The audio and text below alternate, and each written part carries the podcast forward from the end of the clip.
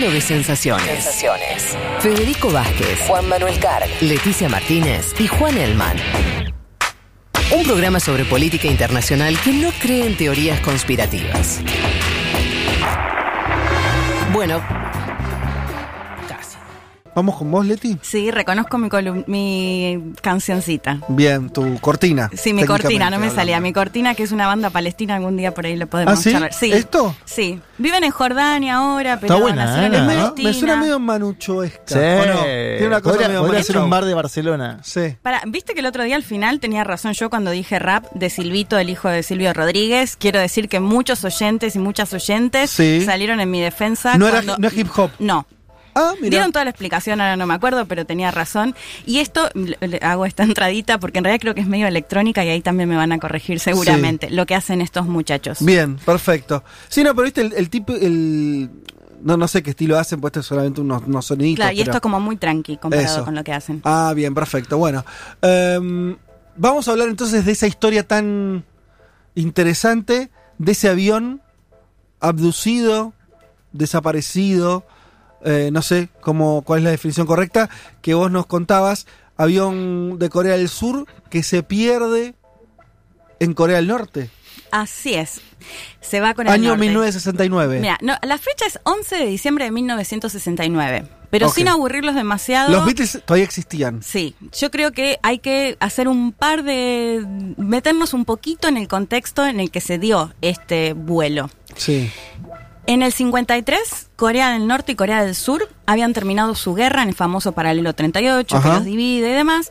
Y lo interesante y lo que muchas veces viene a colación cuando se, se da cierta disputa es que el 53 la guerra se termina con un cese al fuego. Es decir, no se llegó a un acuerdo de paz. No se firma la paz. No se firmó nunca. Hasta la actualidad no se firmó nunca. Lo que se hizo fue que ambas partes se supone que respetaron este cese al fuego.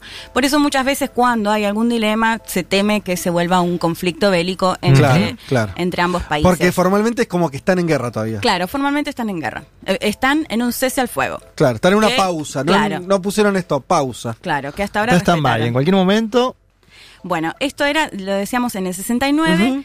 eh, 15 años previos se había terminado esta guerra entre ambos países Sí. y además la particularidad, y me parece que esto es clave en este contexto, gobernaba el dictador Park Chung-hee y les pido disculpas a todos los que hablan coreano y a los No, coreanos. está perfecto. eh, que él es conocido Sí. justamente por todo este desarrollo económico que tiene Corea del Claro. Sur y del que tanto se habla actualmente. mirá vos, Corea del Sur tuvo dictadores, ¿no? Tuvo un dictador más de de 20 años y de hecho, bueno, quizás lo podemos charlar en otro momento, pero es muy interesante porque hay muchas denuncias de intentos de asesinato por parte de Corea del Norte, pero finalmente lo terminan asesinando, o sea, finalmente muere por un asesinato de su propio director del servicio de inteligencia. Pero bueno, es otra historia en la que hoy no nos vamos a Sí. meter. Como Pero decía- bueno, lo que nos estás contando es que en el año 69 había, estaba el régimen norcoreano el mismo Así con es, el papá padre, del, sí. que, del que está ahora, y del otro lado también había una dictadura. ¿no? Es Había que una había dictadura que duró más de 20 años, es Park Chung-hee, como decía, el padre de este desarrollo económico, Sí. si se quiere, pero también justamente acusado, había para el 69, él había llegado en el 61 por un golpe de Estado.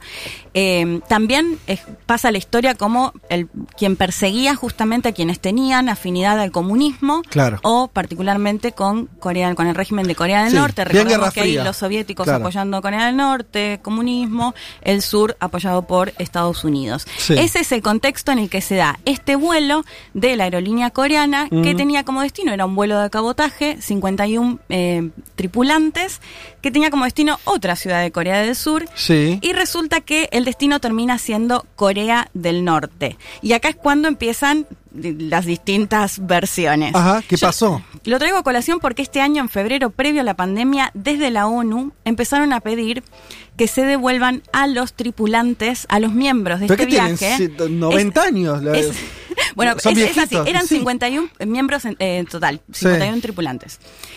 Eh, Al año de que pasa esto en el 69, el gobierno de Corea del Norte devuelve a una parte de esos pasajeros. ¿Qué hijo de- Y ¿Por qué 11, una parte? 11 quedan allá. Ahora vamos a ver cuál es la versión de cada uno y después cada uno sacará sus conclusiones. Pero esto está confirmado, vuelven. vuelven, vuelven a, Pero no- a- a su país. Para vos hablaste de 50 51 en total. y 11 son los que no vuelven. 11 nunca volvieron. O sea, devuelven 40. Eh, sí. ¿Viven los 11? Bueno, Pará, esperen, pará. esperen, No, por favor. acá hay me tener imagino que en el medio de de- una pandemia están en la edad, ¿no? De donde hay que cuidarlos. Bueno, 50, 11 que todavía siguen pidiendo, por eso les decía, en febrero la ONU vuelve a pedir, es un tema que la verdad es que O sea, vuelven no, es muy por- conocido Vuelven, a, para, para, vuelven Sí. a pedir por los remanentes. Eh, Ordenemos la historia para Va- no. va- sí. A ver, voy de nuevo. 51 personas viajaban en este vuelo de cabotaje que finalmente termina con destino en Corea del Norte. Sí. Al año que sucede esto, eh, el gobierno de Corea del Norte devuelve a parte de su, tri- de su tripulación, de los miembros de este vuelo, y 11 nunca vuelven a Corea del Sur. Lo que pasa ahora no se le dio mucha importancia, quiero decir que me, me costó bastante encontrar gente que incluso se dedica a estos temas y que conozca el caso de este vuelo. También vamos, lo- en la columna lo vamos a desarrollar por qué justamente no se dio mucha importancia eh, mediática. Em, lo que pasa es que, bueno, en febrero de este año la ONU vuelve a pedir, por pe- pedido de los familiares justamente, es que Corea del Norte devuelva a estas 11 personas que nunca volvieron a su país. Si les parece, vamos con el primer audio, la primera fuente que con la que hablé, que es especialista de CONICET, investigadora María Pilar Álvarez. Ella vivió seis años en Corea del Sur y ha viajado en distintas oportunidades a Corea del Norte. Y ella nos da una, digamos, una, a priori una ex- explicación de por qué pasa esto y por qué todavía no son devueltos, pero después vamos a ir analizando qué es lo que dice cada uno. Si les parece, la escuchamos. y Corea del Sur eh, tiene una relación bastante difícil respecto a las violaciones a los derechos eh, humanos cometidas por el norte, porque bueno, sabe que si lo pone como una prioridad en la mesa de negociación, retarda la cooperación entre ambos países, entonces quizás es eh, hora de que Corea del Sur se plantee de una manera quizás más inteligente de eh, lograr incluirlo en su agenda, en su mesa de negociación, porque está en su agenda local, apoya, mucho, apoya organizaciones de derechos humanos antinorcoreanas, entre comillas, al interior de su país, apoyos directos o indirectos, ¿no? A través de programas eh, de política pública. Pero bueno, sería, sería bueno encontrar una forma más formal de incluirlo eh, para poder sentarse en la mesa de negociación y darle una respuesta a eh, sus ciudadanos surcoreanos que aún están buscando el paradero de, de, de sus familiares, ¿no? Como el caso del señor Juan, que es el caso más conocido.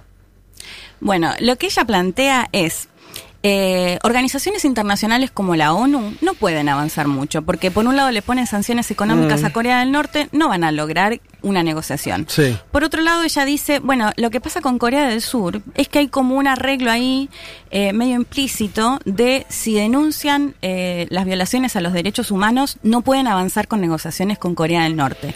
Entonces, por este motivo es que Corea del Sur no hace tanto hincapié, y lo que decía antes, y no es tan conocido este caso y este reclamo de los familiares para que se devuelvan estas 11 personas. Pero ¿sabemos por qué no las devuelven?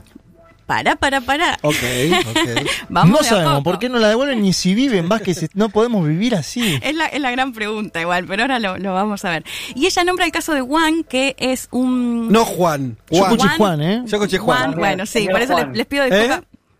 Señor Juan, escuché. Yo, Sí, el señor todos Juan. escuchamos Juan. Juan, Juan, que, que es el apellido Juan Chol, es el hijo de uno de estos de estos eh, Secuestrados, secuestrados, sí. o como se les quiera llamar, que todavía permanecen, eh, si es que vive, en Corea del Norte, que era un conocido productor de radio. Ajá, Él, eh, su hijo tenía dos años cuando se dio este vuelo y él es uno de los más conocidos, si se quiere, a nivel internacional. De hecho, estuvo en Argentina, fue recibido por la ex vicepresidenta Gabriela Michetti. Ah, bueno. Eh, bueno, pero él es, es muy conocido en este Qué tema suerte, de- ¿no? Que Ahí, ahí se destrabó todo. Cuando Claro. salió, salió Juan de la, de la reunión y dijo, Y encontró. "Listo, ya está, eh, lo de mi papá está resuelto.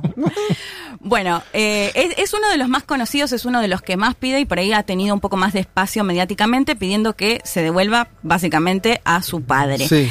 Ahora, vamos a ir hilvanando un poco qué fue lo que pasó y cuáles son las posturas de Corea del Norte y Corea del Sur. Y para eso hablé, ustedes me han dicho que ya lo han entrevistado acá, eh, a quienes vieron en Netflix de Propaganda Game, que es Sí. a Alejandro Caos Venos. El compañero, el, el compañero. el español que sería como una especie de embajador norcoreano en, Occidente. Diría que es fan de como el, mayor fan de Occidente de Corea del Norte. Yo lo definiría Sí, así, más allá que tenga sus Sí. cargos, formales o no. Pero es un fan. El chabón le encanta el régimen de Corea del Norte. Sí, pero digo, además, no es que habla solamente que habla o que lo defiende, Es un sino funcionario. que, claro, Sí, sí, es sí, funcionario. sí, sí. Es el único funcionario extranjero que tiene Corea del Norte. Pero pará, pero el camino de él es interesante porque él empezó siendo fan y logró Claro. ser funcionario. Sí, seguro, claro, No, claro. pero es como, en ese sentido es interesante, no es que es al revés, es re genuino lo del tipo. Obvio. Sí, totalmente. Además lo escuchás y, y- crees, digamos. Sí, sí. en- Es como en lo que se enamoraron de Nicaragua y viajaron o de Cuba, ¿no? Este tipo se enamoró y bueno. Pero bueno, lo bueno es Sí. que además es una Para, de, decí de vuelta el nombre. es Alejandro Caovenos. Quienes Cao no vieron el documental, de hecho está bueno, es una Sí. buena oportunidad para verlo.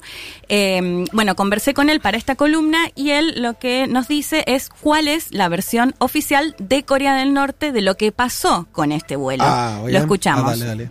de la República Popular Democrática de Corea respecto al avión de 1969 que aterrizó en el país es que se realizó por eh, originada por los propios pilotos de ese avión. En realidad no se trata de un secuestro, lo que pasa que posteriormente tanto la inteligencia norteamericana como la inteligencia surcoreana, para intentar demonizar al país, puso a Corea como que había secuestrado ese avión. De hecho, prácticamente la totalidad del pasaje, una vez los pilotos decidieron aterrizar en Corea, eh, fue retornado a sus lugares de origen. Según la información que tengo, aunque es de hace bastante tiempo, pero fueron tanto el piloto como el primer oficial, el copiloto, ambos decidieron establecerse en el país. Esa era la época de Pak Chung-hee, que eh, un militar un general, eh, de hecho, al servicio de los Estados Unidos, que actuaba de forma dictatorial y habían muchísimos problemas sociales en la Corea del Sur de aquel entonces y mucha persecución, por supuesto, a cualquier persona que estuviera en contra de la dictadura militar de este general.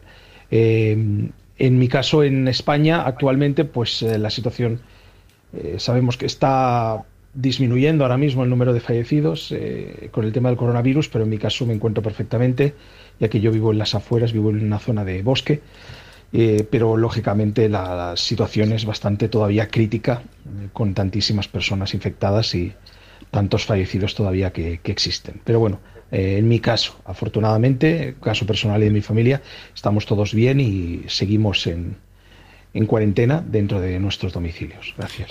Bueno, ahí se coló una De partecita Chapa que está yo le bien, ¿no? pregunté y le dije, bueno, ya que estás en España, contame cómo estás, Claro, cómo está claro. tu familia. Para, para, volvamos a lo de Corea del Norte. Es, es gracioso, el chabón dice, se escaparon de una dictadura. no, t- tampoco es que llegaron, no es que llegaron a, a la tierra de la democracia. Es medio raro el argumento. Bueno, pero pará porque vamos a escuchar A otra fuente que nos confunde un poco más. Bueno, lo que dice, para pasar eh, en limpio, lo que Sí. dice Alejandro Cabo Venos, es no fue de ninguna manera un secuestro, fue el piloto y el copiloto quienes decidieron ir a Corea del Norte porque en Corea del Sur había una dictadura, eran perseguidos y los 11 miembros que todavía permanecen en Corea del Norte es porque ellos decidieron quedarse acá.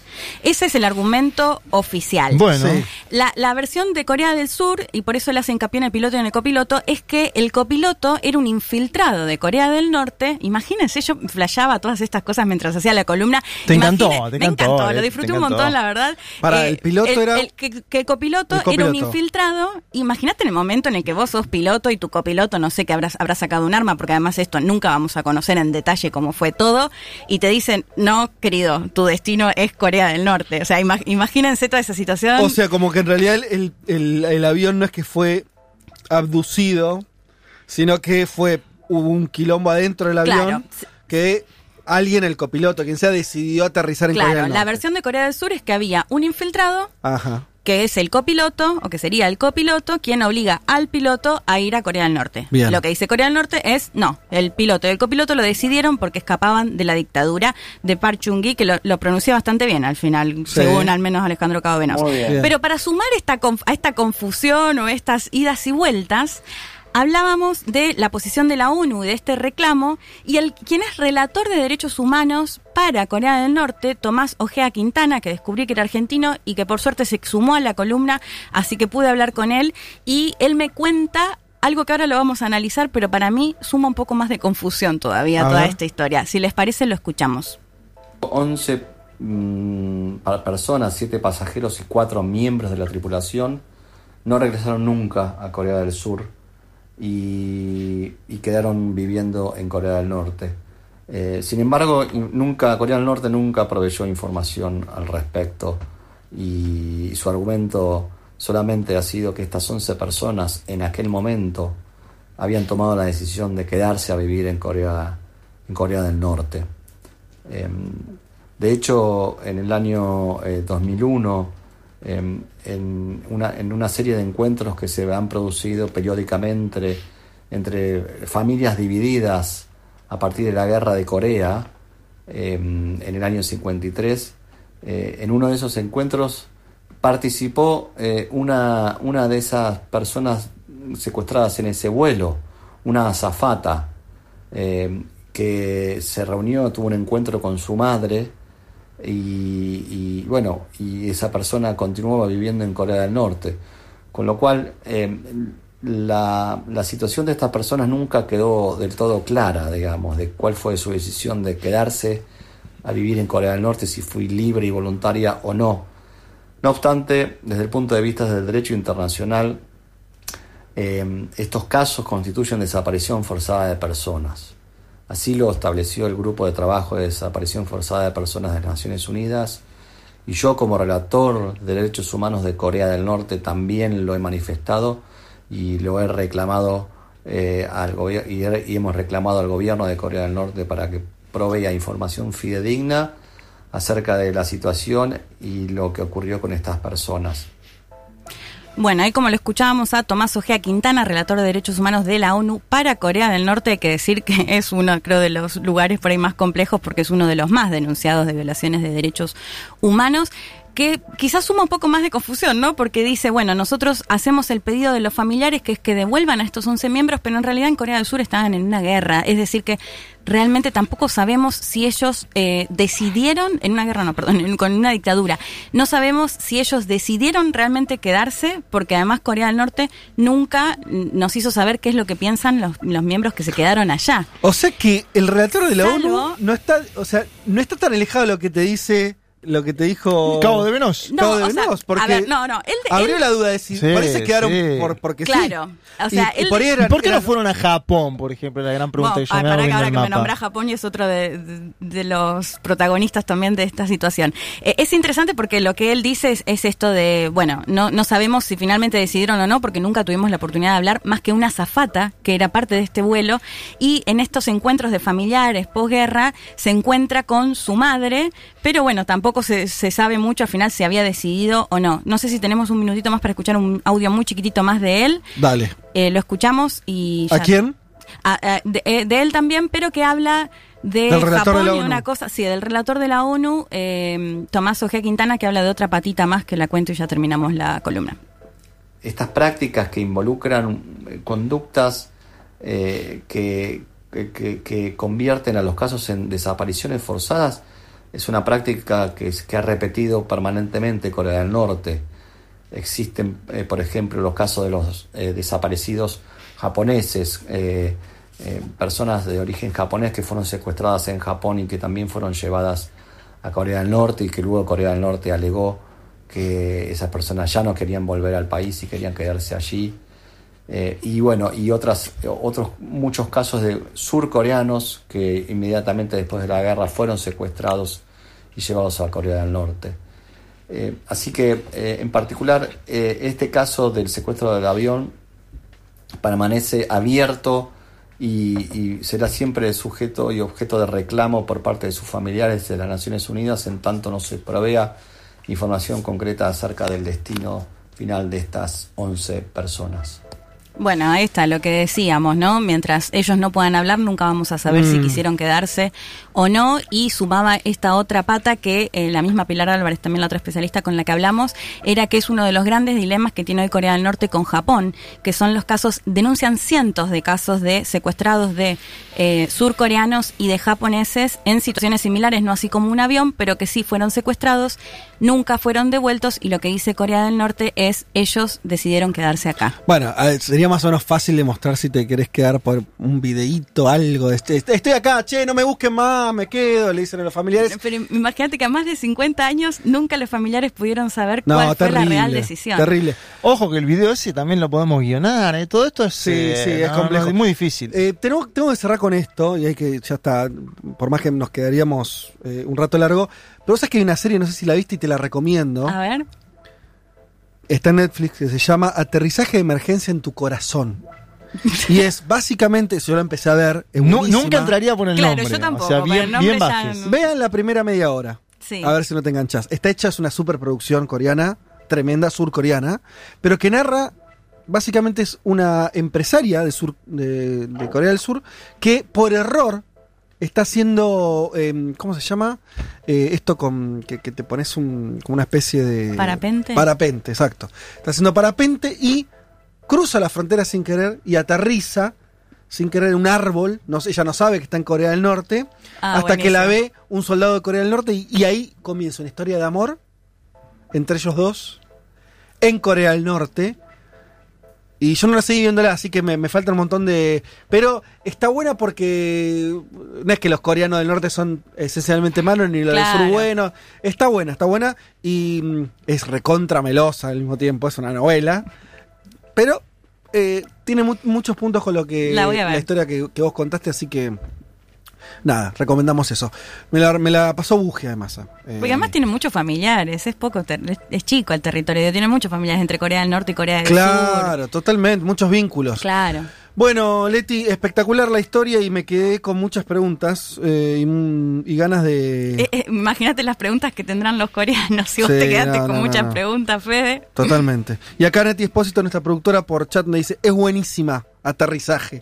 y sí, totalmente. Bueno, volvemos.